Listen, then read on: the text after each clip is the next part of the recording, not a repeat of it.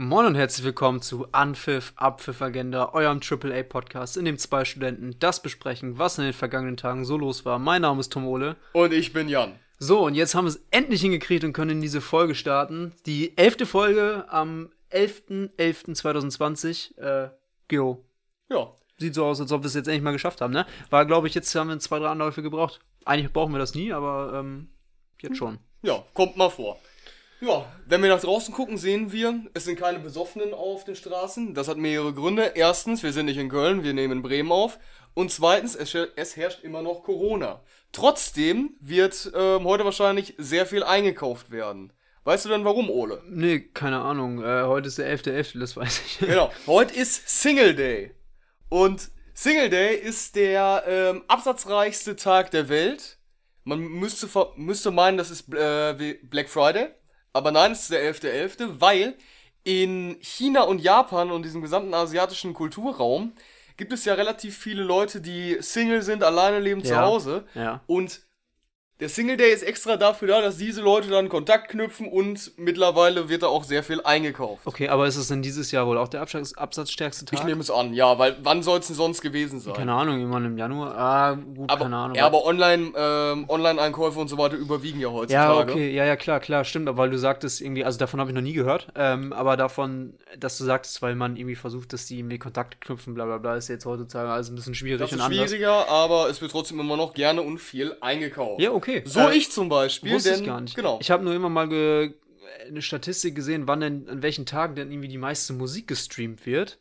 Ähm, also das äh, hat dann immer, irgendwie hat dann jemand mal eine Studie ausgearbeitet, äh, an welchen Tagen das der Fall sein sollte. Wann ist es denn? 24.12. Last Christmas oder? Es ist, glaube ich, tatsächlich Weihnachten, soweit ich weiß. Oh! Da hat okay. es recht. Also ich bin mir nicht, ey, nagel mich nicht drauf fest, ob es der 24. ist oder ob es der 25. ist. Ich meine, der ich sage ich, ich, keine, keine Fake News hier, keine Halbwahrheiten.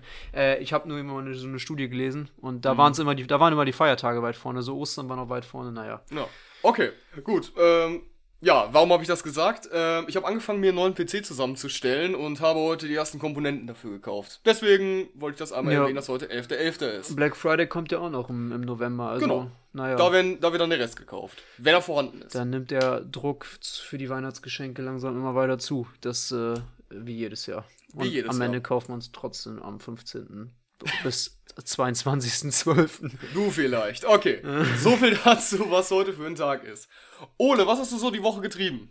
Ach, was habe ich die Woche über getrieben? Ja, Uni ist ja angefangen, ne? Ähm, wir sind im Semester, das sich ja nach hinten verschoben hat wegen Corona fast deutschlandweit, zumindest an allen äh, staatlichen Hochschulen und Universitäten. Äh, lag einfach daran, äh, für alle Nicht-Studenten, die das interessiert, äh, weil ja, Abiturprüfungen später geschrieben worden sind und dann daraufhin die, die Anmeldefristen für das Unisemester, das Wintersemester halt nach hinten verschoben worden sind. Und jetzt sind wir dann auch endlich wieder im Semester, das ja eigentlich schon seit drei, vier Wochen hätte laufen sollen. Jetzt sind wir auch wieder dabei. Ja, also sonst, äh, long story short, ich habe ähm, studiert und äh, dann am Wochenende ein bisschen äh, mich organisiert, nach einer Woche mal ein bisschen geguckt, okay, was, was, was muss man alles tun? Äh, das Übliche halt, wie man so anfängt. Ja, bei mir ungefähr dasselbe. Ich durfte direkt schon mal einsteigen, indem ich eine Textanalyse geschrieben habe. Okay, dann muss noch, also eine, eine Ausarbeitung musste ich jetzt in der ersten ja, Woche noch nicht machen. Direkte Ausarbeitung in der ersten Woche. Was mir nur aufgefallen ist, ist, also um das mal kurz zu er erläutern, ich habe ein Seminar in den Religionswissenschaften und wir beide studieren ja Politikwissenschaften. Ich habe davon keine Ahnung. Deswegen, wenn Jetzt ich. musst du den Leuten erklären, warum du so einen Quatsch machst. so, sowas machst.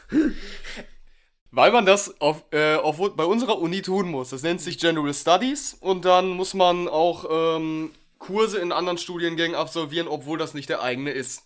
Ich mir dann Religionswissenschaften ausgesucht und ja, eigentlich müsste man ja vermeiden, wenn ich dort irgendwelche Thesen aufstelle oder so und da, dann gefragt wird in der Gruppe, ja, was sagt ihr dazu? Man müsste mich ja sehr, sehr schnell widerlegen können, weil ich habe davon ja keine Ahnung. Ja, ja. Ich stelle eigentlich nur Vermutungen an und hoffe, dass das keinem auffällt. Mir ist jetzt erst aufgefallen, wie wenig die Leute sprechen in, den Vor in diesen äh, Online-Seminaren. Ich weiß nicht, was deine Erfahrungen da bisher sind. Ähm, ehrlich gesagt gar nicht so äh, verkehrte. Also ich hatte jetzt heute noch ein Seminar, da war jetzt die Beteiligung ziemlich hoch. Ähm, mhm. Nö, also weiß nicht. Also ich glaube, das war im letzten Semester schlimmer, das war ja auch schon online. Jetzt sind wir im zweiten Semester, was, was Online-Lehre angeht wegen Corona. Natürlich, ich glaube, langsam kommt da so ein bisschen Routine rein. Ist Okay. natürlich. Aber ich, also ich glaube aber ehrlich gesagt, äh, dass die Beteiligung höher ist, als, als wenn man da irgendwo in einem Seminarraum sitzt, oder? Obwohl, keine Ahnung, weiß ich nicht. Seminarraum weiß ich nicht. Also was auf jeden Fall ist, ist, dass bei den Vorlesungen mehr ähm, Beteiligung ist. Was Ja. allerdings dadurch zu tun hat, dass mehr dumme Fragen gestellt werden. Ja, ich meine, bei irgendjemandem funktioniert die Technik halt einfach immer nicht. Das ist aber, glaube ich, auch nicht zu vermeiden. Äh. Naja. Also ja, so äh, viel, so viel zu, dem. Problemen und äh, Schwierigkeiten der Online-Lehre äh, an Hochschulen, aber wir kommen doch schon alle irgendwie durch.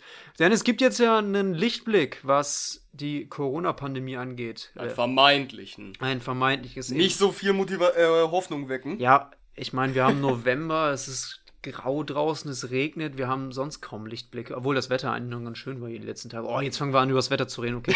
Äh, Weg, weiter, weiter. Nicht übers ja. Wetter reden. Wir sind doch keine also, Rentner. Nee, also das Licht, äh, wir haben einen Lichtblick, zumindest in dem Sinne gesehen, dass äh, am vergangenen Montag eine Nachricht um die Welt gegangen ist, auf die viele Menschen gewartet haben oder viele Menschen warten, und zwar, äh, dass es einen Corona-Impfstoff geht, der laut Studien, ähm, laut ersten Studien halt Wirkung zeigt und äh, durchaus Chance hat, als Corona-Impfstoff äh, weltweit die Pandemie einzuschränken, äh, durchaus dieses Potenzial mitbringt.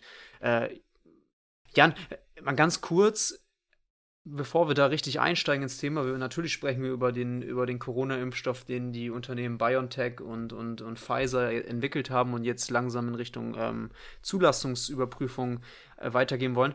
Es gibt ja immer so E- Ereignisse, weißt du, so große Ereignisse, an die man sich erinnert, auch noch äh, Jahre später, wo man genau weiß, wenn man das erste Mal von diesem Ereignis gehört hat, wo man da gerade war. Und ich habe mich jetzt tatsächlich letztens gefragt, als ich am Montag äh, davon das erste Mal ge gehört habe, ob das auch so ein Ereignis ist, wo wir in, in fünf Jahren, wenn das am Ende geklappt hat, vielleicht mit diesem Impfstoff und die Corona-Pandemie so bekämpft wurde, ob wir in fünf Jahren wohl noch wissen, wo wir waren, als die erste Nachricht kam, dass es eventuell einen Impfstoff gibt. Zum Beispiel war, ist halt der 11. September ist immer so ein, so ein Ereignis, was viele so nennen. Ja. Äh, Mauerfall war so ein Ereignis. Also ich möchte das jetzt nicht in eine Reihe stellen, aber vielleicht ist das ja tatsächlich sowas, wo man sich dran erinnern kann. Weißt du noch oder, oder hast du das jetzt schon vergessen? Ich habe das jetzt schon vergessen, aber ich weiß, Ja, noch, okay, aber ich weiß noch genau, wo ich war, als ähm, diese Spinner von Corona-Idioten den Reichstag stürmen wollten.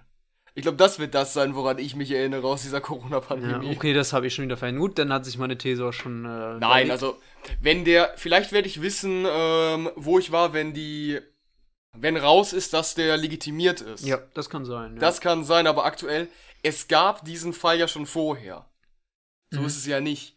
Es hieß ja schon, ähm, in Russland hat man schon von Zweien gehört, die ähm, bald zugelassen werden könnten. In China wurde ja schon teilweise Genau. ähm, wilder getestet, ähm, relativ umstritten. Ähm, ja, aber Von daher, ich bin da noch ein bisschen ruhig, was das ja, angeht. ja. Nee, nur, nur wenn man jetzt im Nachhinein, wenn es jetzt am Ende wirklich das, das äh, erhoffte Licht und das erhofft, ja, am, am Ende des Pandemietunnels ist, äh, vielleicht weiß man dann ja noch in, in fünf Jahren, ach, genau, da war dieser Tag am, im November, wo man gedacht hat, gut, jetzt, da ist jetzt die, die Rettung in Sicht. Nein, aber soweit sind wir natürlich noch lange nicht. Aber wir wollen mal ganz kurz besprechen, was am Ende jetzt hier bei rumgekommen ist äh, oder was jetzt am Ende seit Montag diskutiert wird.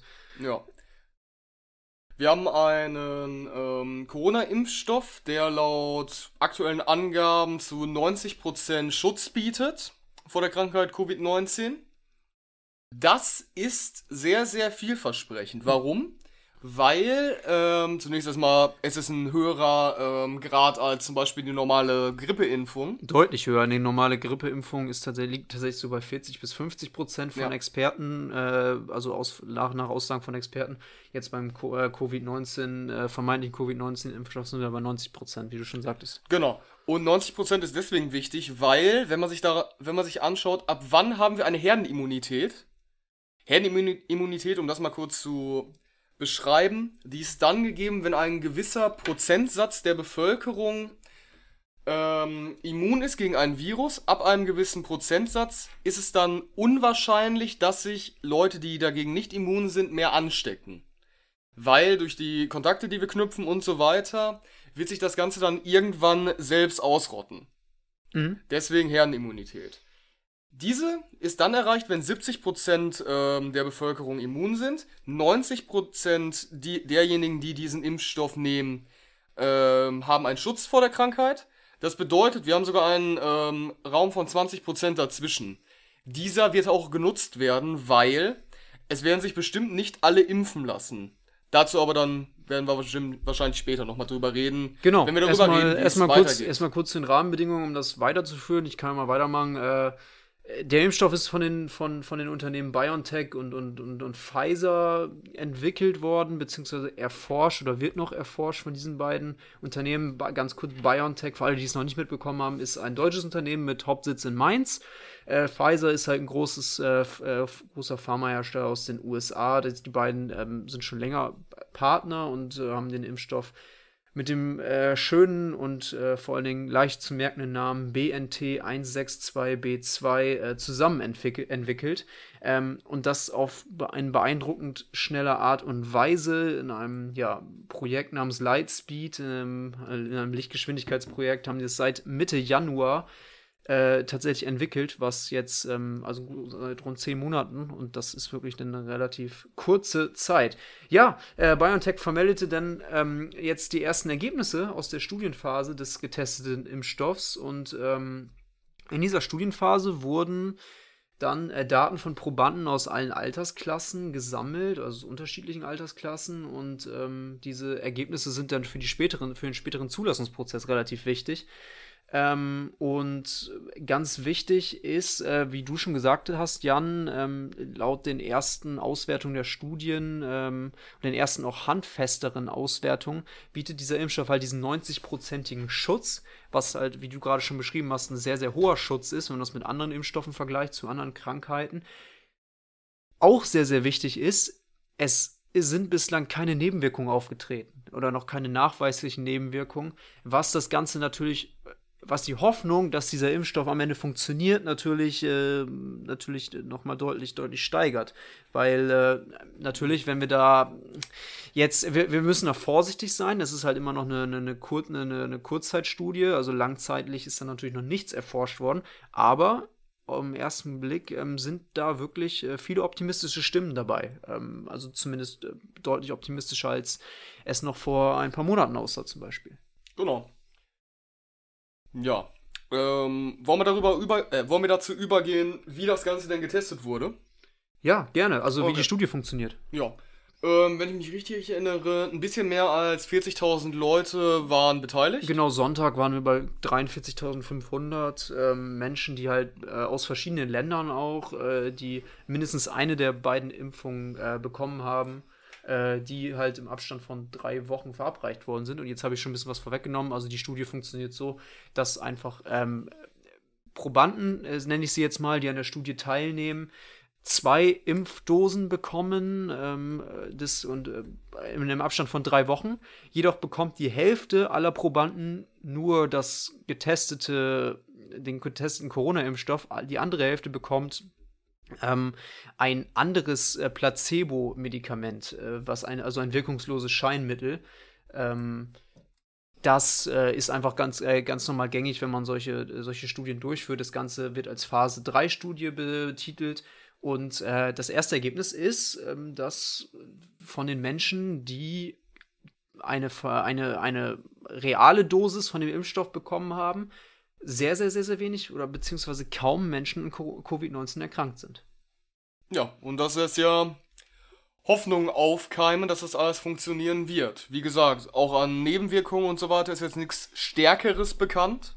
Noch nicht, genau. Äh, weiter, um das weiterzuführen, so nach An. Angaben von BioNTech äh, wird halt ähm, ja eine Woche nach der zweiten Injektion äh, des, des, des, des Impfstoffs ein sogenannter Impf Impfschutz halt äh, beim jeweiligen Patienten erreicht.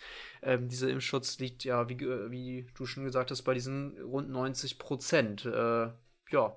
Und äh, die Studie ist aber natürlich noch nicht abgeschlossen, denn äh, laut Protokoll äh, der, der Studie zu BNT, ich sage das jetzt das letzte Mal, 162B2, ähm, wird die Studie so lange fortgeführt, bis halt mindestens 164 äh, Corona-Fälle unter den, unter den getesteten äh, Probanden aufgetreten sind. Bislang sind wir, ähm, glaube ich, bei 53, also Stand, äh, das sind, äh, das war, glaube ich, Stand Montag.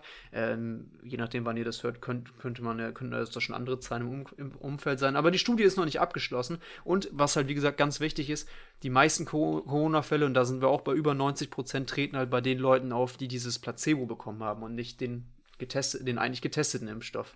Genau, was muss noch gemacht werden, damit die Studie auch abgeschlossen wird? Ähm, das, was ich gelesen hatte, war, dass es noch Probleme gibt in der Altersstruktur. Oh, sorry, ich muss mich ganz kurz berichtigen. Äh, ich ähm, hab's, hab's tatsächlich notiert. Äh, wir sind gerade, wir sind gerade bei bei 100 Menschen, die mittlerweile positiv äh, getestet worden sind in der Studie. Äh, aber wie gesagt, bei bis zu 164 positive Fälle möchte man haben. Aber ich habe gerade aus Versehen was von 53 gesagt. Da ähm, ganz kurz habe ich jetzt gemerkt, dass ich da einen Fehler gemacht habe. Okay. Ja, die Studie muss noch abgeschlossen werden. Proble ähm, Kritiker sagen halt noch, dass zu wenig ähm, auf verschiedenen Altersebenen ge äh, getestet wurde. Was halt wichtig ist, wenn man ähm, sich anschaut, wer denn zuerst getestet Ja. werden soll. Ja, also das Äh, geimpft werden muss, soll. muss man auch noch mal, glaube ich, äh, differenzieren. Ich meine nicht, dass besonders äh, zu wenig Testergebnisse zwischen verschiedenen Altersgruppen da sind. Es sind einfach nur diese Primärdaten noch nicht da. Das heißt, man kann es noch nicht zuordnen, in welchen Altersgruppen welche Ergebnisse während der Studie passiert sind. Und da Okay, sagen gut, dann Ja. danke für die Korrektur. da sagen, da sagen ähm, Experten, da haben wir noch zu wenig Rohdaten, zu wenig Primärdaten, äh, die halt einen Unterschied äh, zeigen zwischen verschiedenen Altersgruppen. Okay, gut. Dann würde ich sagen, ich lese auf deiner, ähm, auf deinem Zettel, dass du nun darüber reden möchtest, wie der Impfstoff funktioniert. Darüber habe ich mich null informiert. Ja. Also viel Spaß. Ganz kurz, äh, wie gesagt, wenn man sich als äh, Politikinteressent jetzt äh, damit beschäftigt, muss man sich, oder ist es natürlich, oder muss man sich natürlich auch irgendwie damit auseinandersetzen, wie der Impfstoff denn funktionieren soll, also medizinisch.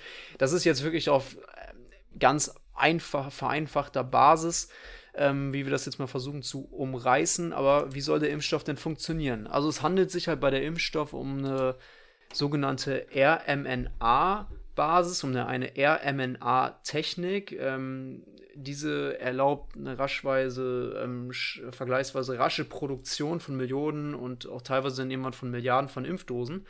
Äh, wie funktioniert das ganze Prinzip jetzt? Also die äh, bei der Impfung auf RMNA-Basis äh, wird mit Erbgutschnipseln gearbeitet. Ähm, das funktioniert so, dass äh, dieser Impfstoff genetische Informationen des Erregers enthält und äh, dieser wird dann halt in den Körper aufgenommen. Das sind die, sind die Erbgutschnipsel und ähm, die werden dann halt, das sind dann die die dienen, dann oder dienen dann sozusagen als Baupläne für bestimmte Proteine. Ähm, diese Proteine sind dann halt ähm, äh, ja, Viruseiweiße, die der Körper dann herstellt. Und äh, dieses Viruseiweiß dient dann halt als Oberflächenprotein. Und mit dieses Oberflächenprotein, ähm, mit dessen Hilfe ähm, wird das äh, gelangt das Virus dann in die Zelle. Und äh, Ziel der Impfung ist es, den Körper zur Bildung von Antikörpern gegen dieses Protein anzuregen. Und ähm, das passiert halt, wenn dann halt dieses Ganze in die Zellen gelangt und um das Virus dann halt ähm, mit den Antikörpern, das mit, mit äh, dieser Antikörperbildung soll dann halt erreicht werden, dass die Viren halt frühzeitig abgefangen werden und dass sie dann halt ähm, genau sich nicht vermehren. Ganz kurz, äh, viel weiter möchte ich da nicht ins Detail gehen, weil dann wird es Ich habe noch, unübersichtlich. hab noch eine Frage. Äh, und wann kommen die Mikrochips dazu? Ja, ja äh, es ist auch eine relativ neuartige Technik. Ähm, BioNTech und, und Pfizer arbeiten damit. Es gibt auch ähm, weitere ähm, Unternehmen, die mit dieser Technik arbeiten. Das Positive ist einfach mal ganz gut, dass mit dieser diese Technik, äh, wenn man Impfstoffe mit dieser Technik herstellt, dann ist die kann man wohl in sehr, sehr kurzer Zeit sehr, sehr viele Impfdosen herstellen. Und deswegen ist das wohl anscheinend auch medizinisch eine relativ äh, wichtige Angelegenheit in diesem, in diesem Fall. Ja. Okay. Wenn jemand von euch nichts davon verstanden hat, was er gerade gesagt hat, weil er, keine Ahnung, so wie ich zum Beispiel nach der 10. Klasse Bio abgewählt hat. Keine Sorge, ich bin bei euch. ja. Aber hört sich ja schon mal ganz gut an. Gut, würde ich sagen, machen wir weiter. Hättest du einen Vorschlag? Ja, äh, meinetwegen äh, können wir mit den, äh, damit weitermachen, was denn Experten zu dem Thema sagen. Ähm, gerne machen. denn, da, also wie gesagt, die Meinungen gehen die Meinung oder das, das, die Auffassung, das hat wahrscheinlich jeder mitbekommen, was da am vergangenen, am Anfang der, am Anfang dieser Woche halt passiert ist. Es war natürlich eine sehr, sehr positive Stimmung erstmal, äh, weil man halt solche vielversprechenden Daten noch nicht gesehen hat. Dazu auch ein O-Ton äh, von, von Gerd Fettgeneuter, Leiter der Infekt, äh, Infektionologie an der Uniklinik Köln. Ja, das sind großartige und vielversprechende Daten. Ähm, und die Ergebnisse zu Wirksamkeit und Sicherheit seien hervorragend und äh, er hoffe nun, dass rasch große Mengen des Impfstoffs zur Verfügung stehen. Ähm, heißt, aus Expertenkreisen kommt erstmal große Anerkennung erstmal für diese Forschung und ähm, das zeigt auch, dass mit, dass dieser Impfstoff wirklich überzeugen kann, weil oftmals ist es halt so, ein gutes Geblichblick und es kommt äh, die und äh, viele Virologen sind ja in der Vergangenheit immer wieder zu Zielscheiben geworden oder immer wieder wurden immer wieder als in, in die, als, als Zielscheibe benutzt, weil sie natürlich immer die undankbare Rolle hatten, noch viel Euphorie auszubremsen und die ja. ganze Situation zu bewerten. Oder wie meinst wie, wie siehst du das, zumal, was die Rolle der Experten der, da ist? Der Unterschied ist ja, wenn ich mich daran erinnere, wie die Experten oder ne, diejenigen, die sagen, sie seien Experten, ich gehe mit diesem. Experte ist kein Titel, ne? Das, ja. das ist halt der Punkt. Ähm, wie die allgemeine Meinung war, als diese Ergebnisse aus China kamen, Russland etc., da wurde häufig das Argument angebracht, es würde unzureichend getestet werden und es wäre eine Gefahr und die, ähm, es wäre auch nicht so effektiv. Die Impfdosen, die dort entstanden sind, wären nicht so effektiv. Oder die Ergebnisse wären unglaubwürdig. Mhm. Sowas habe ich zum aktuellen Zeitpunkt noch nicht gehört.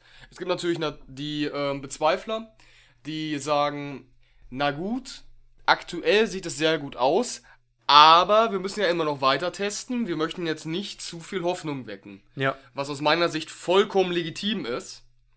Aber es wird nicht kritisiert, wie bisher das Verfahren abgelaufen ist. Mhm. Oder was die aktuellen Ergebnisse anschaut. Und das macht mir persönlich erstmal zumindest ein bisschen Hoffnung. Ja, also äh, an der bis am, also Experten, das kann man, das, da, da ist, entsteht auch irgendwie so ein Konsens dann. Alles, was bislang gemacht wurde, von der Entwicklung bis zum jetzt, Start der Entwicklung bis zum jetzigen Stand, wird von Experten wirklich als gut bewertet. Genau, das meine ich ja. Natürlich drücken immer wieder viele halt auf die, auf die Bremse, was aber auch absolut verständlich sind. Denn, Jan, äh, was, was sind denn zum Beispiel noch Kritikpunkte, die Experten haben? äh, woran muss noch weiter geforscht werden, beziehungsweise was ist noch unklar? Ja, die Langzeitauswirkungen. Ja. Das ist halt das große Problem. Wenn ich mich richtig erinnere, hatte ich gelesen, dass ähm, die Firma, die den Impfstoff herstellt, zwei Jahre lang ähm, ja, Nebenwirkungen testen möchte und recherchieren mhm. möchte. Diese kannst du natürlich schlecht ähm, aktuell schon wissen. Und der Impfstoff soll ja Anfang, also im ersten Quartal nächsten Jahres vielleicht schon in Europa auf den Markt kommen. Mhm. In den USA wahrscheinlich schon früher. Ganz, ganz viele, äh, oder ganz viele, aber äh, richtige Optimisten sagen ja aber auch schon irgendwie, eventuell wird es noch Dezember diesen Jahres. Was von europäischer Seite schon dementiert wurde. Ja, ja, also da, da ist Allein der Optimismus die, ist groß, die Kapazitäten ja. wären dafür auch gar nicht da, um das äh, ja, zu genau, auf die erstellen. Vertragsregelungen können wir später noch mal Da gehen wir später noch drauf ja. ein, genau. Und wenn ich nun in Amerika das zum Beispiel schon verkaufe, dann kann ich ja noch gar nicht diese zwei Jahre lang analysiert haben, was da an Langzeitschäden passieren könnte. Mhm. Schäden oder Langzeitnebenwirkungen. Man kann es ja argumentieren, wie man will. Andere größere Kritikpunkte kenne ich jetzt noch nicht. Äh, die wir noch nicht genannt haben. Ja. Ähm, Wird dir noch was einfallen, Ole? Ja, und zwar, ähm, wie wirkt, also wie gesagt, weil noch so ein bisschen diese Primärdaten fehlen, ist noch so ein ist halt noch unklar, beziehungsweise sind halt Expertenstimmen und auch Virologen, die halt äh, nochmal sagen, hm, wie wirkt denn der Impfstoff bei, bei Risikopatienten zum Beispiel oder bei älteren Menschen mit schwächerem Immunsystem? äh, ist da, wenn, wenn man jetzt die, die gleichen Dosen an Impfstoffen äh, verabreicht, ist, wird auch die gleiche Wirkung erreicht. Wo man sagt, okay, oder muss man nicht teilweise die Dosen ähm, anders, anders aufteilen, beziehungsweise nochmal ja. verstärken. Aber äh, das war ja eine Sache, die wir schon besprochen hatten nach de, ähm, im Segment, wie der Test funktioniert.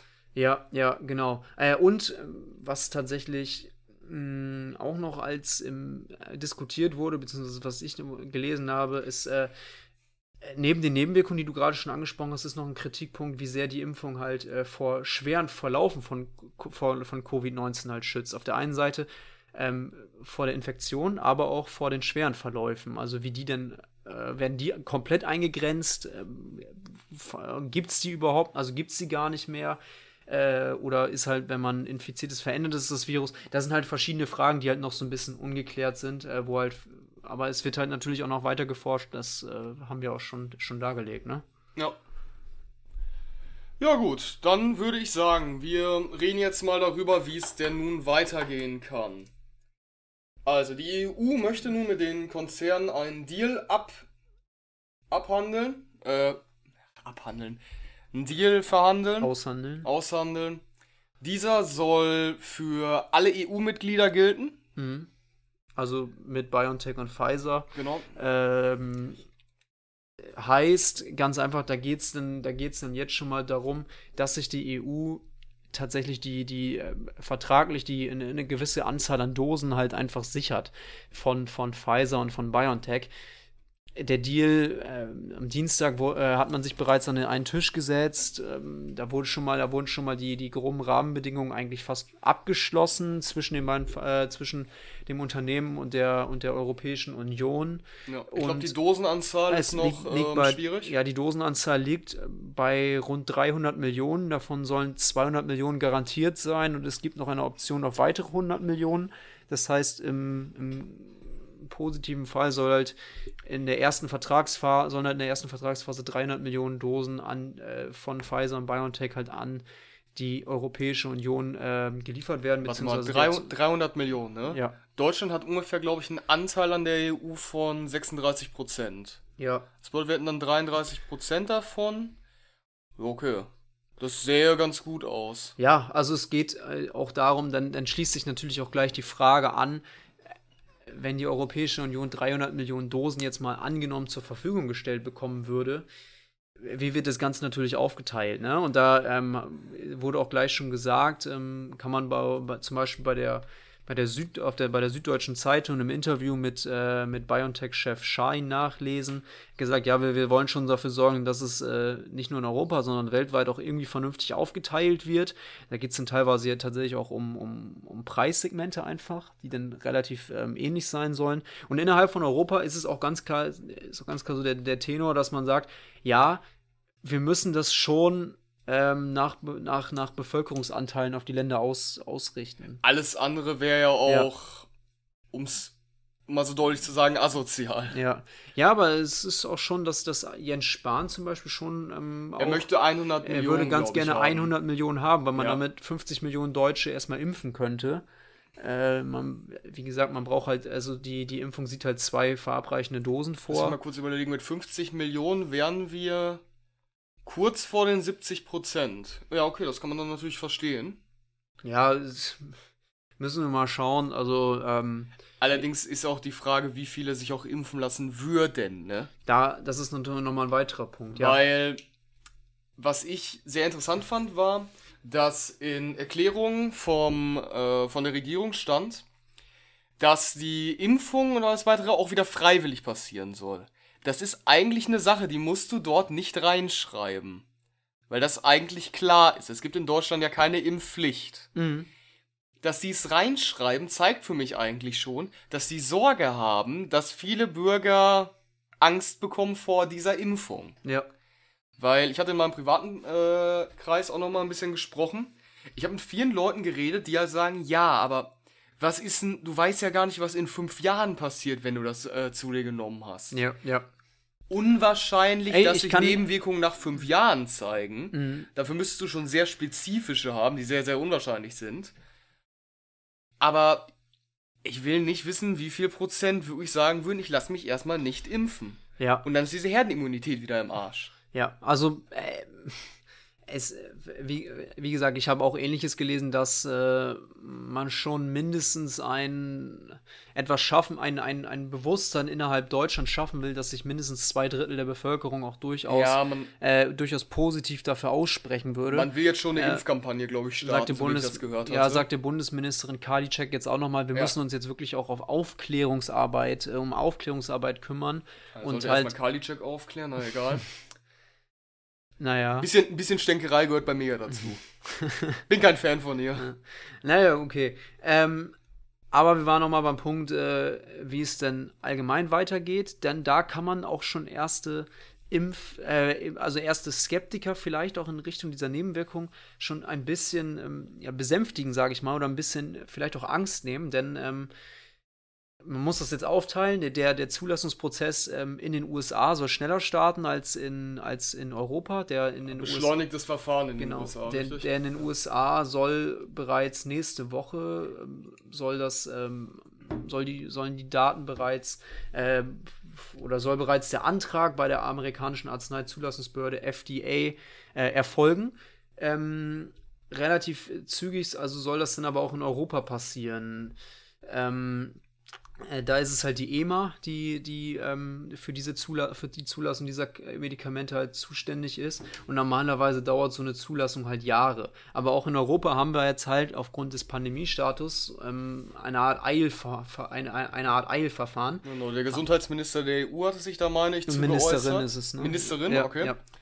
Ja, die hatte sich dazu geäußert, dass äh, man ein Eilverfahren habe, allerdings wolle man die Nebenwirkungen halt trotzdem mit einkalkulieren. Ähm, also man wird nicht schnell schnell machen, Nee, so also wie es meine Mutter sagen würde, sondern man wird sich die gegebene Zeit nehmen, die es benötigt. Genau, diese, dieses Eilverfahren heißt einfach erstmal nur Hersteller, der, der Hersteller, in diesem Fall BioNTech, Schrägstrich Pfizer, ähm, reicht das Mittel ein. Äh, dieses wird geprüft und äh, währenddessen, während der Prüfung, währenddessen die erst, das erste, der erste Teil geprüft wird, ähm, werden, werden fortlaufend noch weitere Studienergebnisse ähm, nachgeliefert. Normalerweise ist es so, man schließt die Studie ab und reicht die mit den, mit den zu überprüfenden Mitteln ein und dann wird darüber entschieden. Und jetzt ist es halt so, man reicht den ersten Teil ein, dieser Ja. wird getestet, danach wird fortlaufend dann der Rest eingereicht, wodurch das Verfahren insgesamt halt äh, versch äh, verschnellert werden soll. Was, was, ist, äh, was dieses Verfahren jedoch nicht bedeutet, ist, dass insgesamt weniger Daten eingereicht werden müssen. Und da kann Genau, man das dann ist in den USA, glaube ich, ein bisschen anders. da kann man, genau, aber in Europa zumindest kann man Daten schon mal auch so, ein- so ein bisschen Menschen, die ja Angst vorhaben, dass es jetzt alles zu schnell geht und äh, auf, so ein bisschen auch der Druck von der Politik kommt, ist ja klar. Ähm, äh, den kann man ja vielleicht damit ein bisschen ähm, die Angst nehmen. Ich hoffe, das ist dann auch ein Teil der Aufklärungsarbeit. Da werden nicht weniger Daten eingereicht, sondern die, die, die Prüfung ist genauso umfassend wie bei jedem anderen Impfstoff auch. Es wird nur einfach, es hat nur einfach einen sehr, sehr hohen, äh, es wird nur einfach anders priorisiert in, Ja. in, der, in, der, in, der, in der Überprüfung. Okay. Was glaubst du, wie könnte so eine Impfkampagne aussehen? Schickst du da Jens Spahn im Puh, Impfkostüm also hin? ich bin, Also ich, ich wäre generell sowieso dafür. Im Bestfall nimmst du da, glaube ich, eine Person, die nicht unbedingt so viel Medienpräsenz in den letzten Jahr Monaten hatte.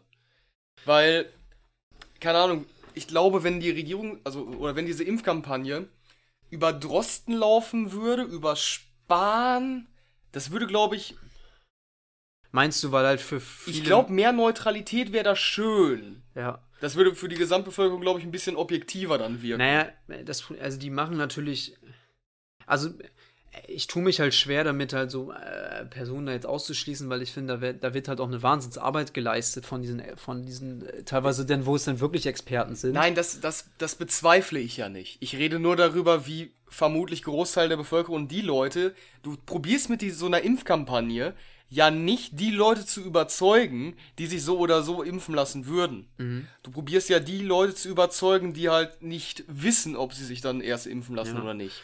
Ja, also Und- du musst halt einfach, also äh, der erste Schritt ist natürlich Transparenz, ne? Also wenn Ja. du, du, also es wäre schon vernünftig, äh, ich würde sagen, dass da wird dann auch viel mit der, mit der Firma BioNTech an sich gearbeitet, mit dem Unternehmen, was ja eigentlich ein relativ unbekanntes Unternehmen ist, ein sehr, sehr kleiner Player in dem ganzen Markt. Ähm, Bald nicht mehr. ja, bald, die, bald sich, wahrscheinlich, wenn, wenn das wirklich äh, so eintritt, dass, dass dieser Impfstoff am Ende ähm, ja, Erfolg bringt, dann wird alles, alles schon, wenn man sich die Aktienkurse von denen aktuell anguckt, ja. das ist krank. Ja, ja, ja. Aber natürlich, äh, da müssen wir, da werden, müssten halt transparent und äh, auf wissenschaftlich fundiert auf der einen Seite, aber auf der anderen Seite natürlich auch irgendwie verständlich äh, Argumente bzw. Daten aus dieser Studie halt zur Verfügung gestellt werden, wo man ganz klar vielleicht auch einen Vergleich zieht zu anderen Impfstoffen, wo man, wo man, wo steht man da mit Nebenwirkungen, wo, ähm, wenn man das jetzt vergleicht mit, mit dem Corona-Impfstoff. Ich weiß nicht, ich bin da, ich bin da, habe mich mit der Frage noch nicht beschäftigt, aber es ist ein guter ist Punkt. Ist mir gerade auch spontan ja, ist, Aber das ist natürlich ein guter Punkt. Also ich glaube erstmal, dass das Tra Transparente, gut, wir sind jetzt Studenten und wir haben mit wissenschaftlicher Arbeit kommen wir ein bisschen näher als vielleicht andere. Das aber, meine ich ja. Aber natürlich, aber natürlich musst du das irgendwie visualisieren und dabei musst du halt diese Daten, die halt dazu da sind, ähm, wissenschaftliche Erkenntnisse zu liefern, die musst du halt da irgendwie so verpacken, dass es verständlich ist und aber auch ähm, ja, transparent ja. ist und somit die Angst nimmt. Weil ich bin, ich freue mich ja schon darauf. Nehmen wir mal an, das Ganze funktioniert. Der Impfstoff wird durchgewinkt, alles in durchgewunken. Ordnung. Wird durchgewunken. Alles in Ordnung, keine Nebenwirkungen, funktioniert. Dann nehmen die Leute das, außer die Leute, die halt entweder sagen, Corona gibt's nicht, Corona gibt's nicht und da sind überall Mikrochips drin, die uns alle versklaven wollen. Mhm. Und dann, ähm, in einem Jahr, hat dann niemand mehr Corona. Mhm. Ich sehe es jetzt schon, wie dann irgendwelche ähm, Corona-Leugner sich da hinstellen und sagen, ja guckt mal, jetzt hat ja gar keiner mehr Corona. Dieser Impfstoff, ne?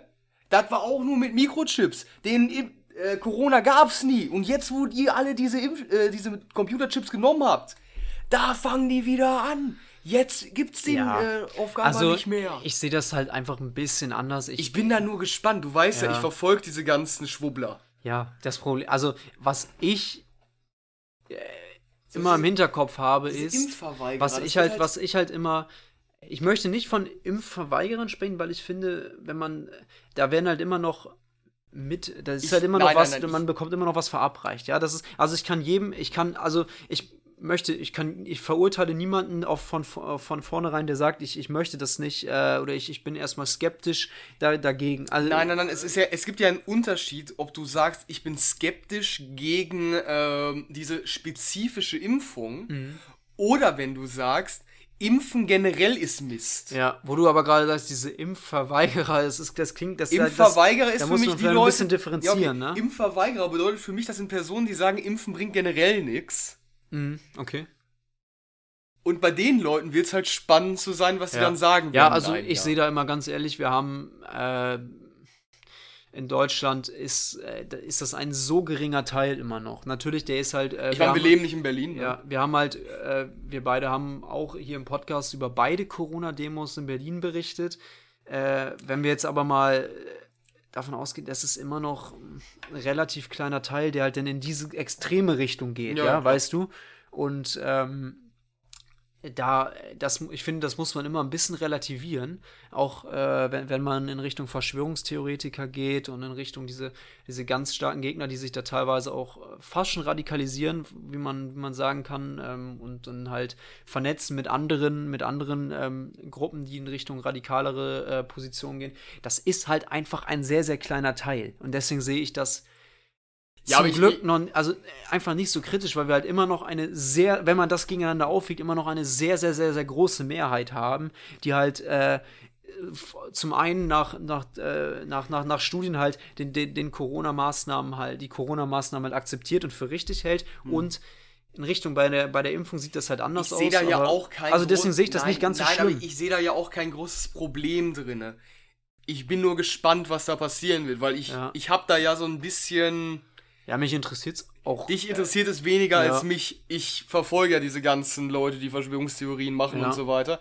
Weil ich, weil ich mir meine Aufgabe, habe ich mir ja irgendwann gesetzt, ich will mal herausfinden, wie du Leute, die so eine radikal andere Meinung haben, vielleicht kannst du dir ja irgendwann nochmal davon überzeugen, dass ihre Meinung vielleicht nicht unbedingt so ganz objektiv ist oder mhm. der Wahrheit entspricht. Mhm. Mhm.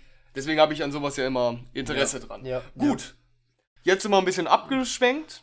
Aber ich glaube, wir kommen mal wieder zum genau, richtigen beim, Thema zurück, ja, zu den Fakten. Genau, wir waren beim, äh, ja, wenn wir schon beim, beim Thema Impfen sind, ich meine, ähm, Zahlen haben wir jetzt viele genannt gerade ein bisschen aufgehört beim, beim Prozess, wie es nun weitergeht. Das haben wir jetzt genannt. Also der, die, wie die Studie denn zur EMA, äh, bei der, bei der EMA in, in Europa und bei der FDA in den USA eingereicht wird, äh, haben wir genannt. Wenn jetzt die EMA sich äh, in dem Verfahren dafür ausspricht, also die EMA, ganz kurz, wie geht es dann weiter?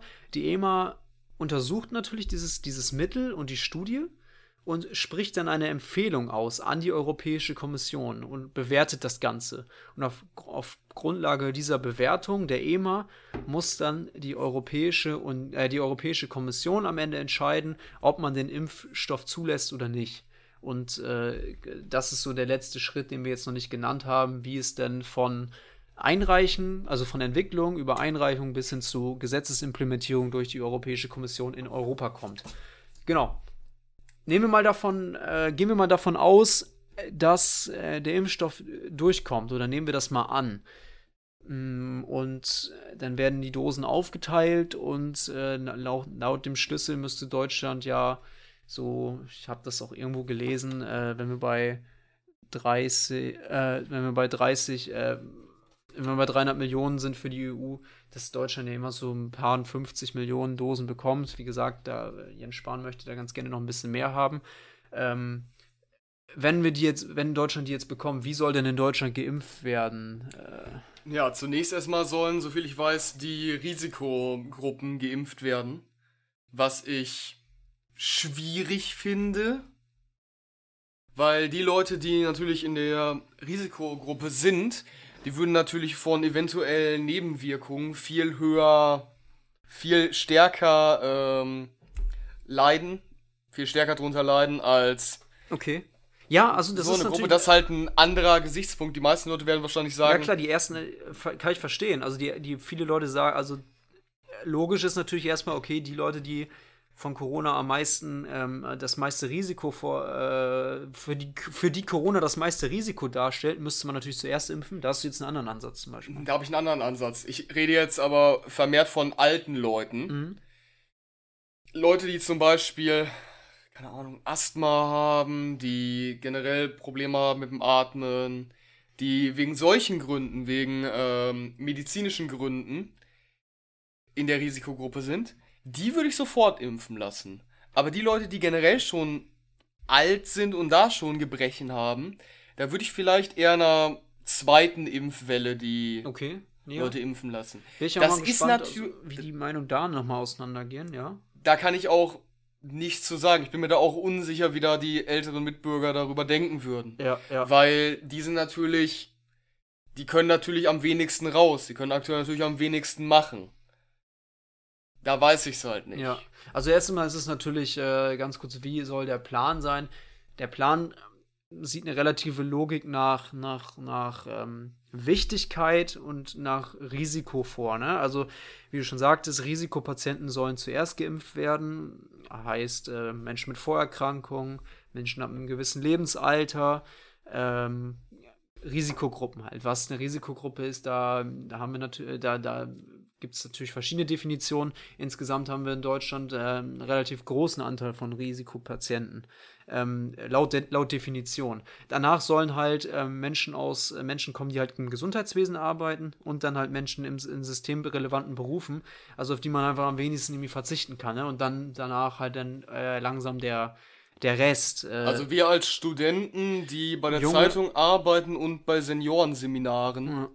Ja vermutlich eher weniger. Ja, also. Also wir kommen wahrscheinlich sehr, sehr ich spät mein, wir Sind, wir sind, wir sind äh, junge Studenten, also kein, ohne Vorerkrankungen. Äh, Obwohl ich habe Asthma. Ja, gut, okay. also, Aber ich glaube, das reicht nicht. Ja, ja. Ohne Vorerkrankung, äh, Studenten, kein, nicht systemrelevant äh, und, und, äh, und 20. War jemals schon mal ein Student systemrelevant? Ja, und, ja, und, und relativ ja, vielleicht jetzt in, in äh, Richtung, ähm, zumindest für, für, für, für die äh, Klima, Klima, Klimabewegung. Ja, okay. Und der 68er vielleicht. Ja, ja. Nee, also, aber gut, das ist, glaube ich, auch nicht systemrelevant, aber das ist ja. Also zumindest nicht fürs, fürs äh, Egal, allgemeine wir, wir, System. Wir, kommen, wir, wir kommen zum Thema zurück. Wir schweifen ab. Ja, genau. Also so viel zum Thema, wer soll wann geimpft werden. Wie, ist, wie sieht der erstmal der grobe Plan aus? Äh, es ist aber auch nicht so, dass die ganzen Impfdosen beim Hausarzt ver äh, verabreicht werden. Ne? Ja. Also so kann man sich das dann auch wieder nicht Es vorstellen. sollen, glaube ich, 40 Impfzentren, nee, 40 oder 60 Impfzentren? Äh, ge- 60. 60 Impfzentren gebildet werden, wo man sich diese dann abholen kann. Und jetzt kommen wir zum Besten. Wie soll das Ganze denn organisiert werden? Und vor allem von wem? ja, organisiert werden soll es doch von der Bundeswehr. Ja, Ja. von der Bundeswehr. Und ich habe schon gehört, ähm, Also die Bundeswehr soll dabei die ähm, halt das Logistische übernehmen, weil ähm, solche Impfzentren werden halt neu eingerichtet an 60 Standorten. Darauf haben sich halt Bund und Länder Anfang November geeinigt. Ähm, äh, der Bund übernimmt die Kosten und äh, sorgt dafür, dass der Impfstoff beschafft wird. Das äh, ist halt jetzt schon, also wird halt jetzt schon geregelt über den Vertrag zwischen BioNTech und, und Pfizer mit der EU. Und ähm, auf der, diesen Vertrag hat Jens Spahn ja zum Beispiel auch relativ schnell gedrängt.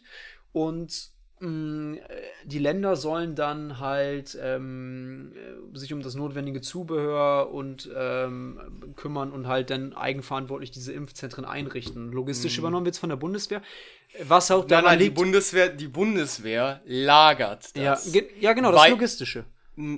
Zählt zum Logistischen nicht auch die Lieferung? Ah, okay, ja gut, kann, muss man unterscheiden wahrscheinlich, genau, ja. Aber genau, warum lagert, warum soll die Bundeswehr das denn lagern? Ich würde eher mal sagen, wer die Lieferung übernimmt. Und zwar? DHL.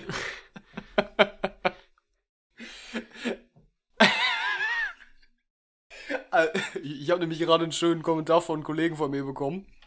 Die Bundeswehr ist für diese äh, Lagerung zuständig. DHL, ähm, DHL macht die Lieferung. Wenn jetzt noch, oder die Verteilung, wenn die Deutsche Bahn jetzt noch den Langstreckentransport übernimmt, dann sind wir gefickt. Fand ich einfach.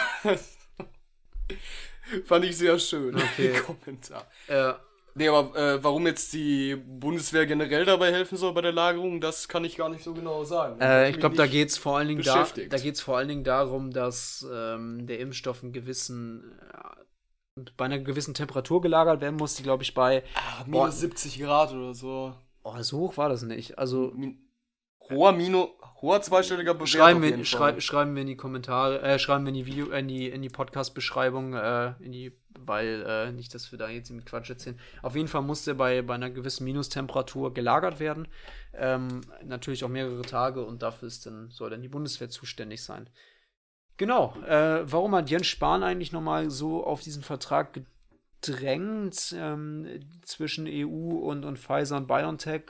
Ähm, Warum ist generell EU oder warum so schnell? Ja, beides eigentlich. Warum besonders, äh, besonders auch so schnell? Die Vermutung von mir ist halt, du hast ja nicht nur Biotech, BioNTech, ja. BioNTech, die halt, glaube ich, ein deutsches Unternehmen sind, ja. sondern du hast ja auch äh, Pfizer, die halt in Amerika sind. Und äh, naja, wie das in Amerika jetzt alles weitergeht, das wissen wir noch nicht. Wie die ähm, Regierung unter Biden dasteht, wissen wir auch nicht. Aber zu dem Zeitpunkt, wo das wahrscheinlich angelaufen ist, hatte man ja noch Sorge vielleicht, dass Trump Präsident wird. Und wenn Trump Präsident geworden wäre, dann wäre America First natürlich wieder da gewesen. Mhm. Und dann weiß ich nicht, ob da nicht eine Rallye entstanden wäre. Ja, ja.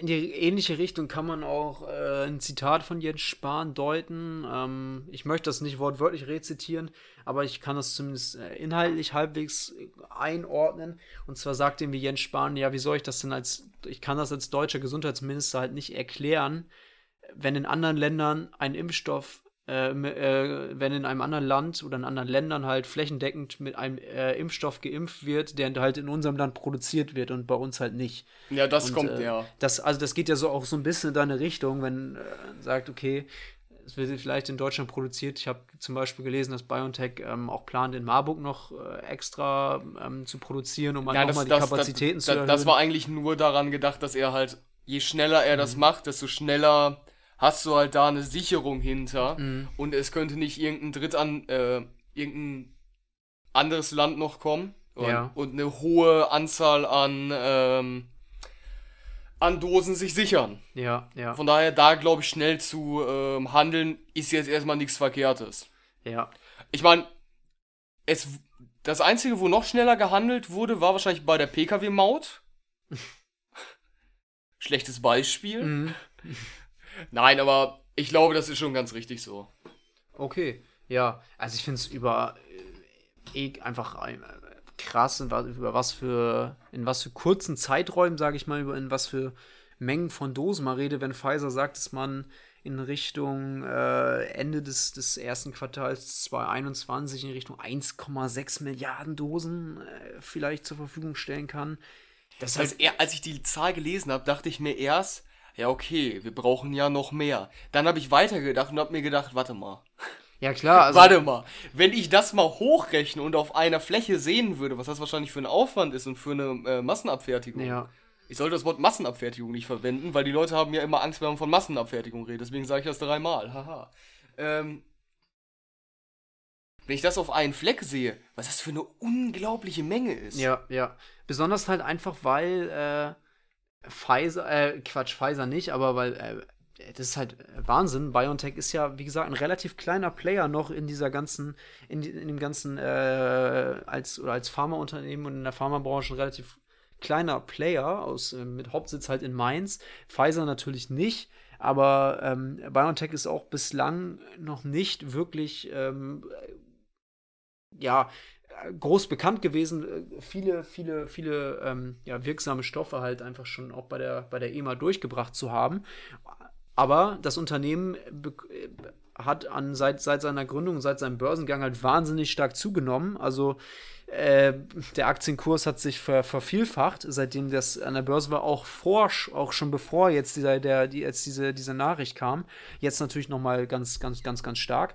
Da kann man natürlich äh, als, als Unternehmen auch sehr, sehr stark von äh, profitieren. Muss das Unternehmen teilweise aber auch, weil aktuell schreibt es aufgrund dieser hohen äh, Investitionszahlen ähm, in diese Coronavirus-Impfstoffforschung halt aber auch rote Zahlen. Ja, aber seien wir, seien wir mal realistisch. Sollte das durchgehen, dann machen die Geld. Mhm. Aber wie?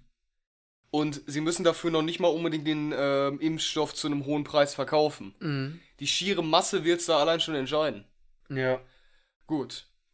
Ich würde sagen, wollen wir das Thema Impfstoff beenden? Oder hast du noch etwas? Äh, nee, soweit bin ich dann auch damit durch. Wir haben über, wir haben über den Impfstoff an sich gesprochen, äh, über den aktuellen Stand bis hin zur, ähm, wie geht's weiter, wie, wie, sind wie sehen die ersten Verträge aus und wie soll man, wie möchte man impfen, über das allgemeine, ja, Impf, Impfverständnis in Deutschland gesprochen. Also, ich glaube, äh, viel mehr kann man jetzt auch noch nicht dazu sagen. Genau, Aber- gut.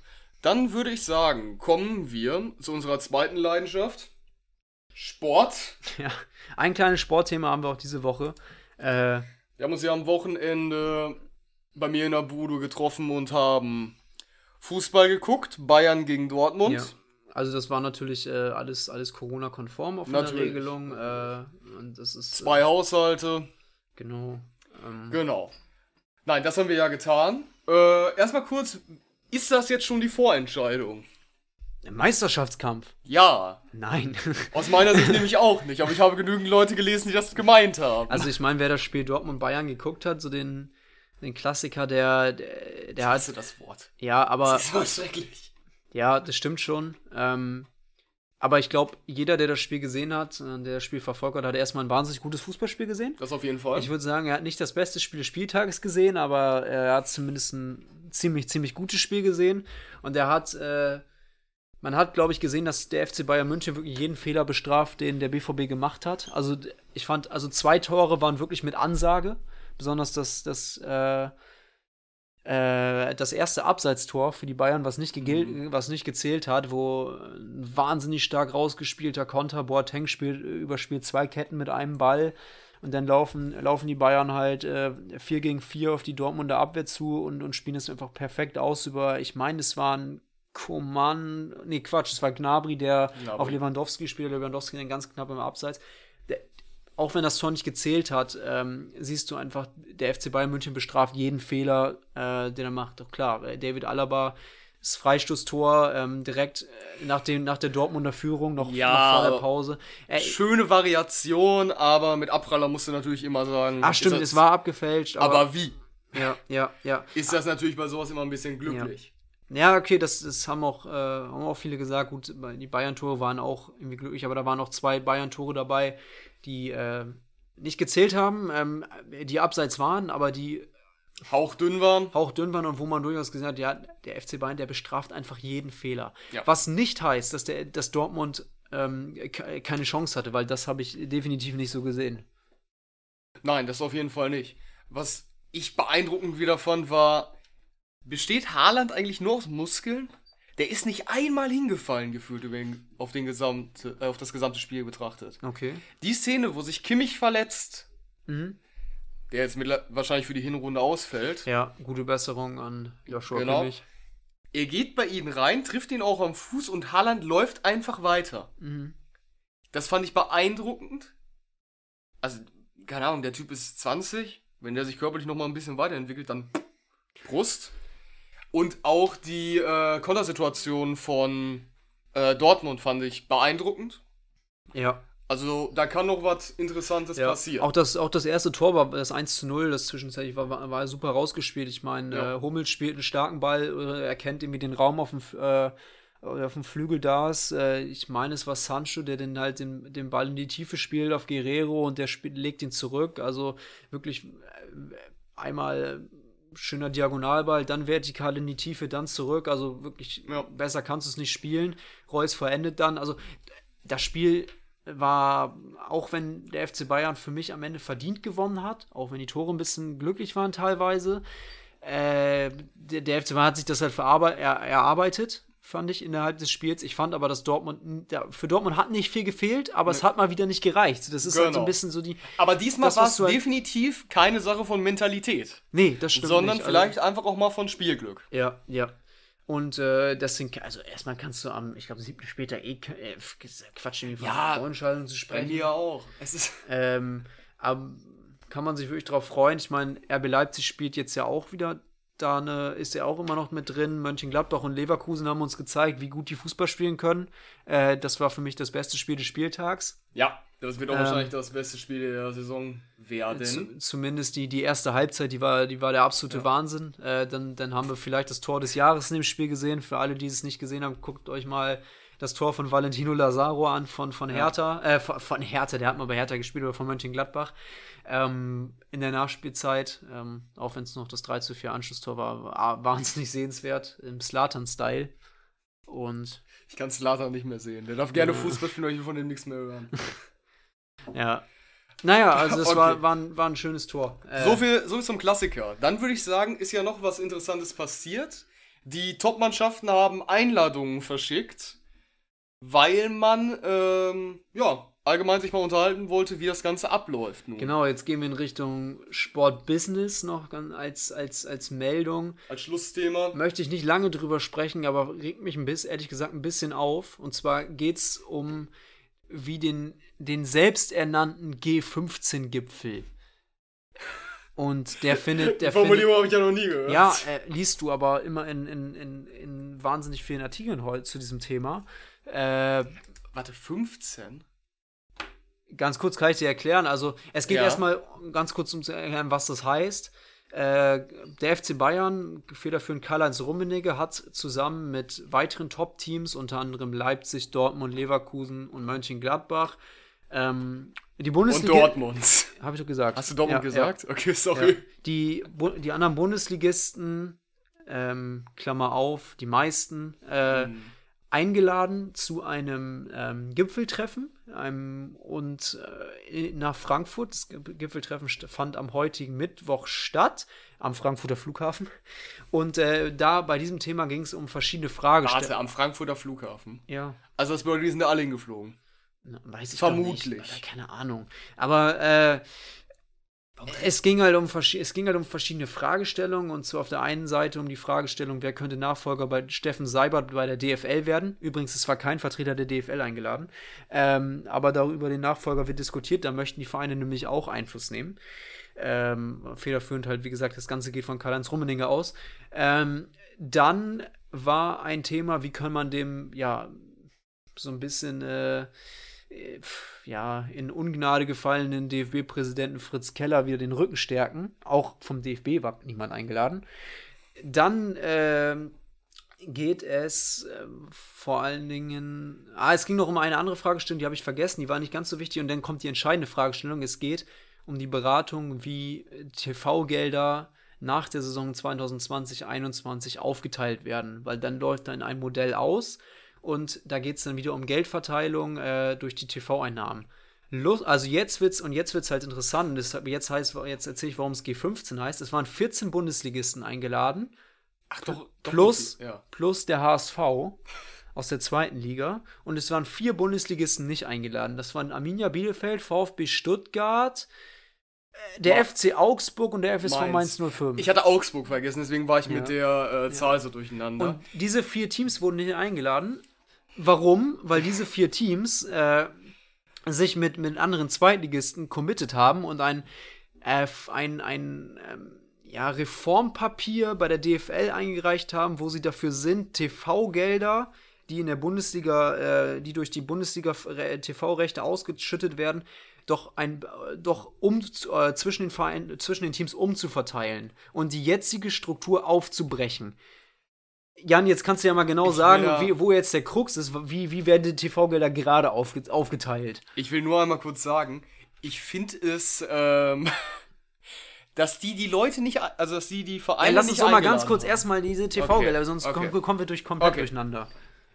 Ja, wie werden die TV-Gelder aktuell verteilt? Ja, der FC Bayern bekommt. Bayern verdient der, der FC Bayern bekommt als Tabelle, also das wird an der Bundesliga-Tabelle, das wird an der Bundesliga-Tabelle ja. geregelt. Der FC Bayern bekommt viermal so viel wie der, wie der, wie der Tabellenletzte. Ja, genau. Und das ist halt, wo, also, also. Das Problem sind auch die Champions League-Einnahmen, weil die Champions League-Einnahmen werden zu 100% an die Vereine ausgeschüttet würde man diese auch wieder. Nein, es kommt, es geht um äh, Champions League Einnahmen, äh, ja, aber die europäischen aus Rechte, die europäischen die werden ja Rechte auch nochmal anders verteilt. Die ja. kommen, das kommt alles in den gleichen Topf und aus dieser Topf bekommt der FC Bayern zum Beispiel viermal so viel oder der also als Meister wie der Tabell, wie das Tabellenschlusslicht und äh, diese Diskrepanz.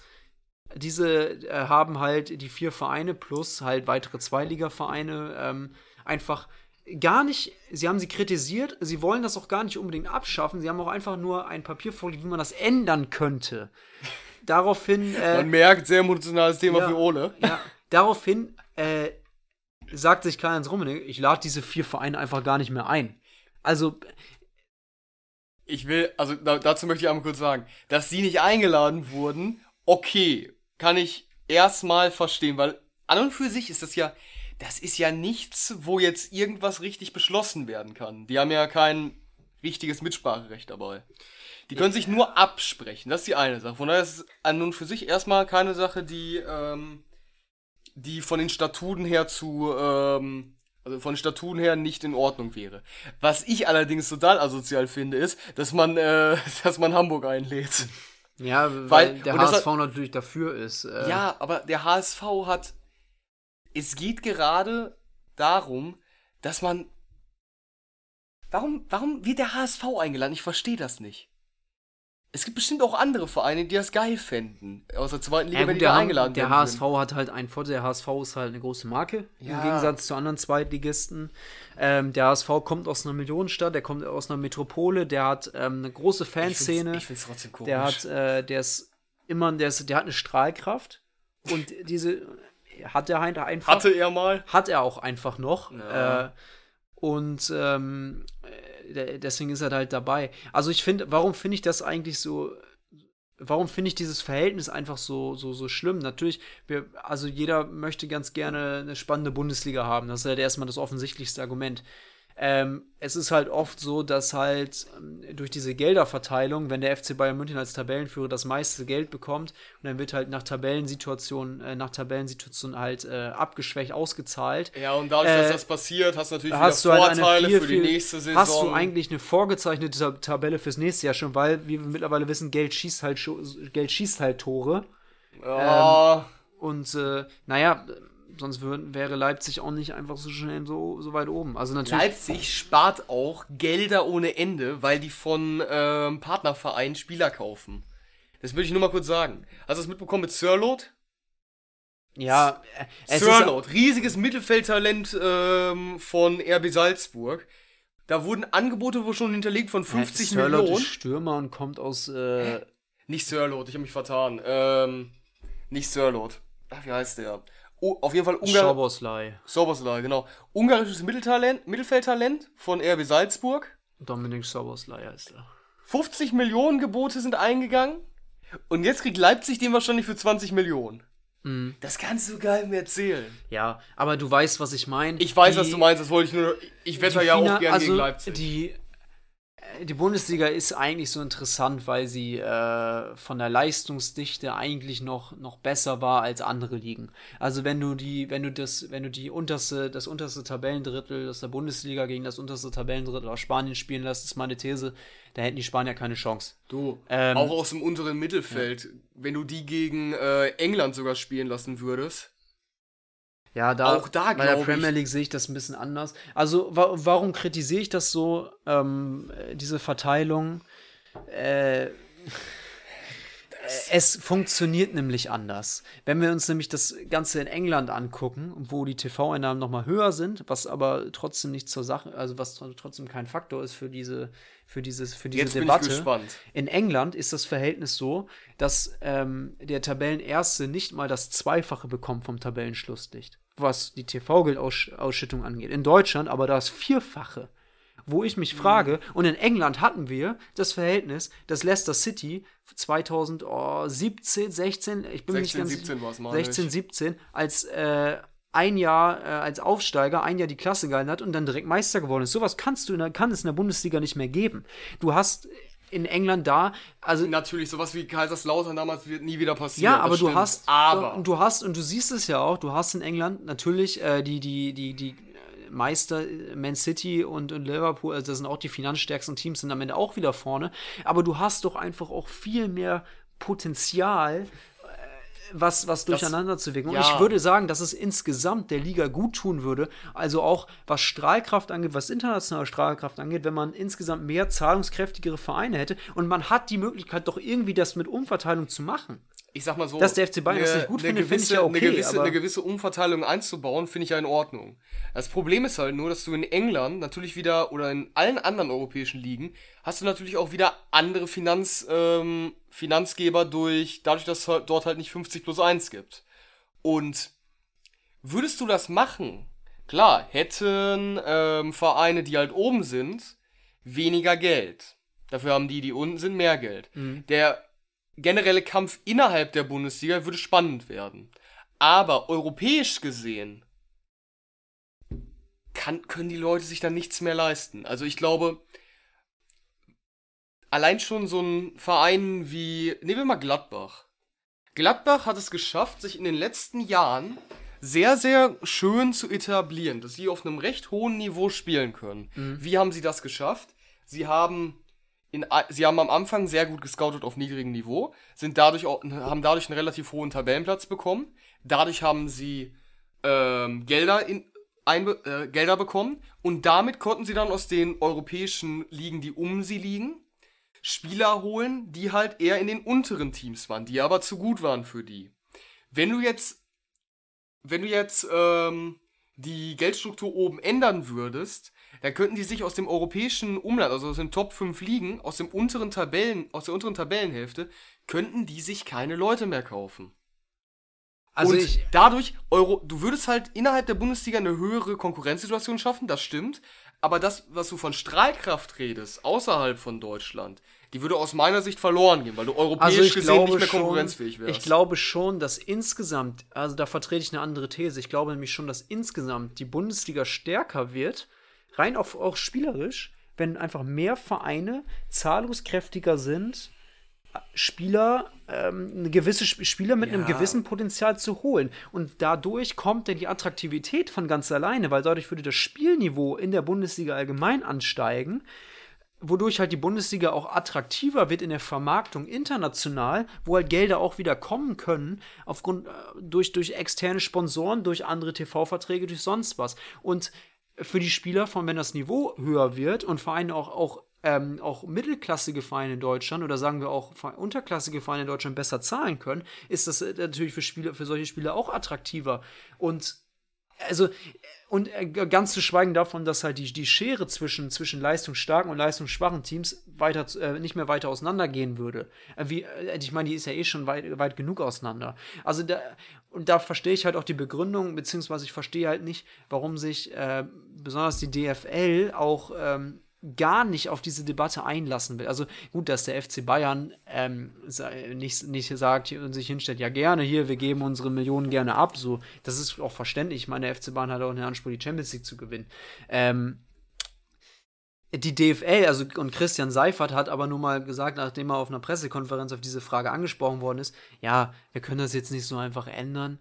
Vereine planen damit und ja, okay, äh, und, dann und dann stelle ich und dann stelle ja. ich und äh, Vereine planen mit den Geldern und äh, die haben teilweise ja auch Verbindlichkeiten. Ja, das ist ein Schwachsinnsargument. Äh, und äh, des, deswegen können wir das nicht ändern. Das heißt ja auf gut Deutsch, weil wir es immer so gemacht haben, können wir es einfach gar nicht mehr ändern. Ja, Was ich, da, da finde ich, also, das, mir, ist, also das Argument hab, ist schwach, weil ich habe noch kein Argument von einem Verantwortlichen aus den Vereinen irgendwo gehört oder gelesen, die das halt vernünftig rechtfertigen diese Verteilung, wenn es halt in anderen Ligen anders ist und funktioniert, also Teil war für mich funktioniert. Und deswegen ist das für mich so ein Thema, äh, so ein bisschen unverständlich. Und die Debatte ist halt jetzt aufgekommen, weil da Teams wie Augsburg, Mainz, äh, wen hat mir gerade noch gesagt? Bielefeld. Bielefeld. und Stuttgart halt nicht eingeladen worden sind, weil sie halt jetzt sich tatsächlich mal in dem Positionspapier ähm, ja nicht committed haben, aber einfach mal einen anderen Impuls geben wollten. So, und das ist halt für mich, deswegen wollte ich das gerne mal ansprechen. Okay. Gut. Ich glaube, ne, wie, wie gesagt, ich bin auch dafür, dass ein bisschen umverteilt wird, aber ich würde das nicht so stark ja, machen ja. wie zum Beispiel in der Premier League, weil ja. die halt andere Geldmöglichkeiten haben. Ich sage halt auch nicht, dass sie alle das Gleiche bekommen sollen. Ich sage halt nur, dass man das einfach ausgewogener gestalten könnte. Also das würde auch. Ähm, ich, würde, dann würde vielleicht, würden wir auch nicht vielleicht äh, jedes Jahr davon sprechen, ja. dass der, dass der Aufsteig, dass der Cinderella-Aufsteiger aus der zweiten Liga direkt wieder absteigt und in das der Versenkung ich, Das wollte ich gerade nochmal sagen. Das, was ich da nur anders machen würde, was ich auf jeden Fall anders machen würde, wäre das, wie du den Aufstieg handelst. Weil ja. also wie oft du kannst? Du kannst nicht ähm, einen Verein die Gelder geben, ja. ähm, je nachdem wie er in der das ist zum Beispiel noch ein Punkt, die Finanzlücke zwischen erster und zweiter ja, Liga. Weil die ist halt viel zu hoch. Du hast das ja, ja zum Beispiel bei Paderborn. Paderborn ist aufgestiegen. Das, was am der Spieler, der reinkam, der am teuersten war, war, glaube ich, einer für 200.000. Mhm. Und für 100.000. Das weiß ich nicht. Das war, für, das war gar nichts. Ne? Und damit kannst du halt nicht, damit kannst halt nicht in der Klasse ja, bleiben. Bielefeld ähnliche Situation wie jetzt. Der Kader hat eine wahnsinnig gute Saison in der letzten Saison, aber hat, sieht, ja, kann man jetzt. Es reicht nicht. Ja, ne? es, es wird wahrscheinlich nicht reichen, ja. Okay. Ich denke, damit können wir den Podcast schon beinahe beenden. Ja, also auf jeden Fall, das waren so ein bisschen unsere Themen heute. Genau. Viel mehr haben wir jetzt auch gar nicht auf dem Schirm. Schreibt uns eure Meinung auf Twitter, Instagram oder auch auf YouTube unter dieses Video, wenn ihr das dort seht. Ich wünsche mir, äh, ich wünsche euch schon mal eine schöne Woche. Ja. Ja, und ich glaube, damit haben wir's. Genau, folgt uns in sozialen Netzwerken. Genau, schreibt uns, Kritik kann ich auch noch mal sagen. Und äh, dann äh, freuen wir uns, wenn ihr bis hierhin zugehört habt ähm, und äh, vielleicht teilt ihr unsere Ansichten, vielleicht auch nicht. Äh, verbessert uns gerne und genau. Äh, dann abonniert uns, uns, teilt die Videos, alles. Dann freuen wir uns, wenn ihr euch nächste Woche, wenn ihr uns nächste Woche wieder zuhören würdet. Bis dann, ciao, tschüss. Tschüss.